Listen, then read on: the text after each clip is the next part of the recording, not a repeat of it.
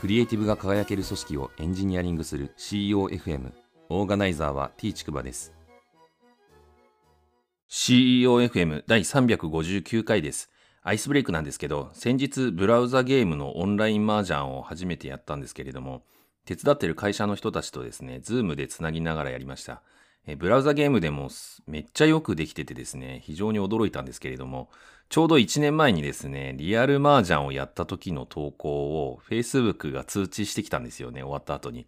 で、その時に、えー、実は人生初の数暗号短期を上がったやつが Facebook に投稿してたみたいで、えー、忘れてたんですけれども、その通知で思い出したという感じで、えー、ちょっと自慢したんですけれども、えー、麻雀知らない人のために補足すると激レアなやつでですね、えー、そう簡単に上げ上がれるもんじゃないんですけれども、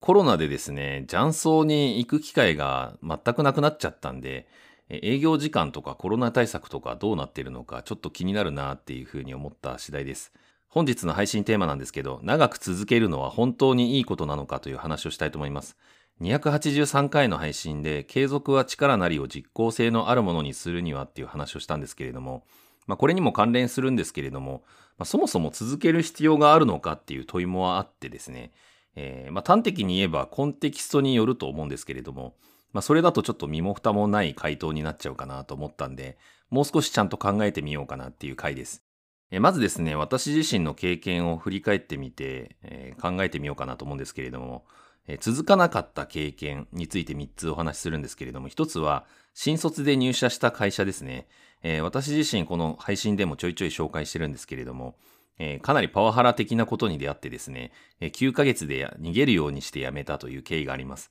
えー、必要とされる場所に身を置くべきだなっていうふうに思ってですね、えー、上司からお前辞めろ辞めろって何回も言われててですね、じゃあ辞めてやりますみたいな感じで辞めたという感じです。えー、二つ目なんですけど、英語の勉強があります。えー、特に30代からずっと英語勉強しなきゃしなきゃって言ってるんですけれども、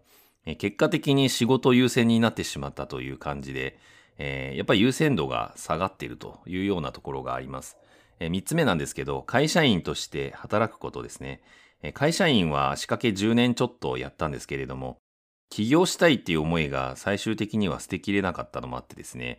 会社員をま辞めたというようなところがあります。逆に辞められなかった経験、えー、言い換えれば継続している経験みたいなものなんだろうなと思って考えてみたので、それを3つ紹介するんですけれども、1つはエンジニアとして現場で手を動かすっていうことです。エンジニアリングマネージャーとか前職やってたんですけれども、まあ、やっぱり現場が面白いなと思って手を動かす仕事ってやっぱ好きだなっていうふうに思います。2つ目なんですけど、CEOFM があります。手前味噌なんですけれども、まあ、1年毎日配信するっていうふうにですね、えー、約1年前に宣言した意地みたいなのもあるかもしれませんけど、まあ、私自身やってみて思ったんですけど、広く発信することって率直に好きなんだなっていうふうに、そういう自分がいるってことに気づかされたなっていうふうに思っています。3つ目なんですけど、考えることですね。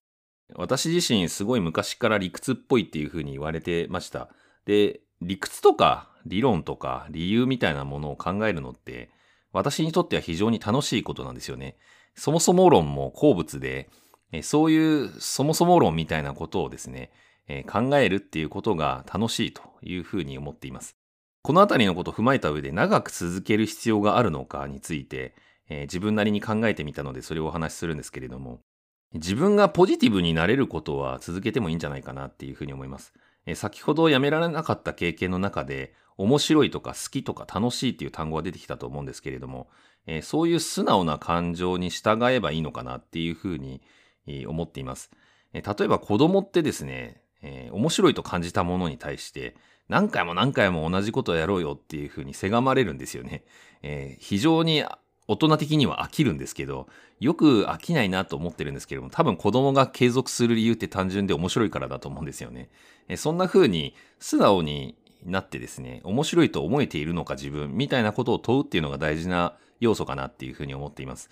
二つ目なんですけど、え無理なく誰かに貢献できることっていうのがあるかなと思います。えー、そういう状態であればですね、えー、長く続けても差し支えないというかですね、まあ、ある意味続けているっていう感覚ももはやなくなっていくんじゃないかなっていうふうにも思っています。えー、ある意味素の自分でいるだけでいいんですよね。なので、まあ、そのままの自分でいたら結果的に続いちゃったテヘペロぐらいの感じでいいのかなっていうふうに思っています。三つ目なんですけど、えー、意味を見出せなかったり、興味関心が移ったり、挑戦しようと思ったりするんだったら、まあ、やめてもいいのかなっていうふうに思います。これはですね、判断としては悩みに悩むと思うんですけれども、まあ、やめるっていうことはやっぱり、それだけで勇気がいることかなとも思うので、まあ、簡単には決められないという側面があるのかなっていうふうには思うんですけれども、えー、ある意味自分に素直になって判断するしかないんだろうなっていうふうに思っています。やっぱり自然体で自分を捉えた時になぜ自分はここにいるのかみたいなことを自分自身に問いかけた時にですね、えー、何か意味付けが出てくると思うんですけれども、まあその自分が意味付けしたことに従うしかないのかなっていうふうに結論として思います。ある意味その意味付けっていうのをですね、多責にならなければ誰かのために自分は続けるとか、その場所にいるみたいな判断をしてもいいのかなっていうふうにも思っています。ただ、最終的にですね、他の誰でもなく自分が決めたことなんだっていうふうに胸張れるかどうかっていうところがやっぱ大事かなと思います。えー、ともすればですね、人って誰かのために自分は続けるっていうふうに思っていたとしてもですね、えー、その相手とかがですね、なんか理不尽な対応を取ったりするとですね、なんだあいつはって手のひら返したくなっちゃったりするものなので、やはりですね、誰かに貢献しようって思ったんだったら、まあ、最終的にそのことを信じて、いや、自分が決めたことなんだからっていうふうに思い切れるかどうかっていうことをですね、問い続ける必要があるのかなっていうふうに思っています。第359回の配信は以上です。ご意見ご感想などあれば、ツイッターアカウント t ちくばまで、ハッシュタグは CEOFM です。